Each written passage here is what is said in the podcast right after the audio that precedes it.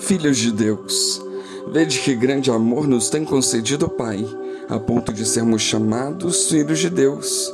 E de fato somos filhos de Deus. Por essa razão, o mundo não nos conhece, porquanto não conheceu a Ele mesmo. 1 João 3:1. Existe uma crença popular de que todos são filhos de Deus. Segundo essa crença, Deus é o Pai amoroso de todos os homens. Mas a Bíblia diz algo completamente oposto a isso. De forma bem clara e direta, a Bíblia revela que nem todas as pessoas são filhas de Deus. Sem dúvida, todos os seres humanos foram criados por Deus. Sob esse aspecto, eles possuem uma filiação apenas por criação. Isso significa que, por natureza, os seres humanos não são filhos espirituais de Deus. Por essa filiação espiritual, foi perdida por causa da queda. O homem caído é chamado nas Escrituras de filhos da ira de Deus.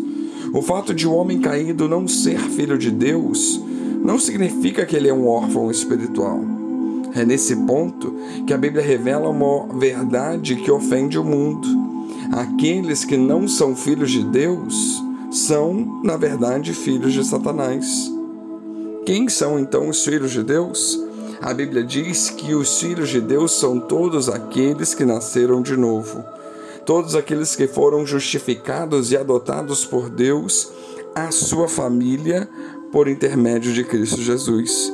Isso significa que ninguém nasce como filho de Deus.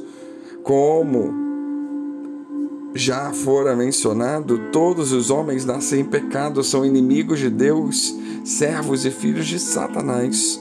Mas Deus, com seu infinito amor e misericórdia, derrama sua graça sobre pecadores miseráveis que merecem o inferno. E através da obra de Cristo, esses pecadores são redimidos de seus pecados. Então, o Espírito Santo opera neles o novo nascimento, e eles são ressuscitados do seu estado de morte espiritual. Assim, Deus declara que esses pecadores são justos diante dele, não por seus méritos pessoais, mas pelos méritos de Cristo Jesus. E assim, finalmente, a estes que foram ressuscitados, perdoados e justificados, Deus os recebe em sua família como filhos queridos. Essa é a doutrina da adoção e uma grandiosa bênção resultante da justificação. Isso significa que os crentes não são filhos de Deus por natureza, mas por adoção. E isso também implica que nossa adoção não está baseada em nosso próprio merecimento. Deus não nos adota porque viu algo de bom em nós, não. Na verdade, Ele nos adota pela Sua soberana vontade, por intermédio de nossa união com Cristo, através de Sua obra redentora. E o resultado disso é que os filhos de Deus sempre estão dispostos, sem hesitação, a sofrer pela causa de Cristo. Os filhos de Deus se tornam participantes do sofrimento de Cristo. Isso não quer dizer que acrescentamos algo ao sofrimento redentivo do Senhor, não, mas que nos aproximamos ainda mais dele em amor e devoção. João completa dizendo que os filhos de Deus não vivem na prática do pecado, mas praticam a justiça, assim como Deus é justo. E a Bíblia diz que se somos filhos de Deus, logo também somos seus herdeiros e co-herdeiros com Cristo. Os filhos de Deus têm direito a uma herança por causa da sua união com Cristo. E essa herança nunca se perderá, nunca se acabará. Ele é inalienável. Em certo aspecto, já no presente, os filhos de Deus desfrutam dessa herança através das bênçãos de sua comunhão com Cristo.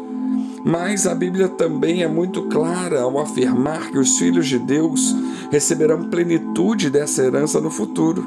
O apóstolo João escreve que já agora somos filhos de Deus, mas ainda não é manifesto o que havemos de ser. Ele próprio explica o que isso significa ao dizer mas sabemos que quando ele se manifestar, seremos semelhantes a ele, porque assim como ele é, o veremos. 1 João 3:2.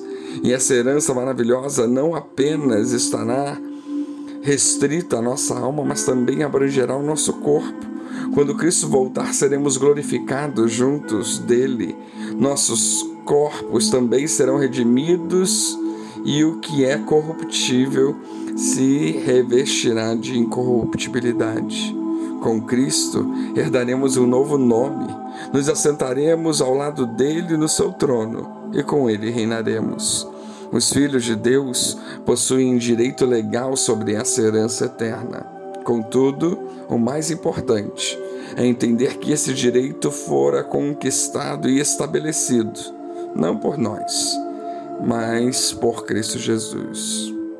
E aí fica a questão: somos filhos de Deus ou simples criaturas? Que Deus os abençoe.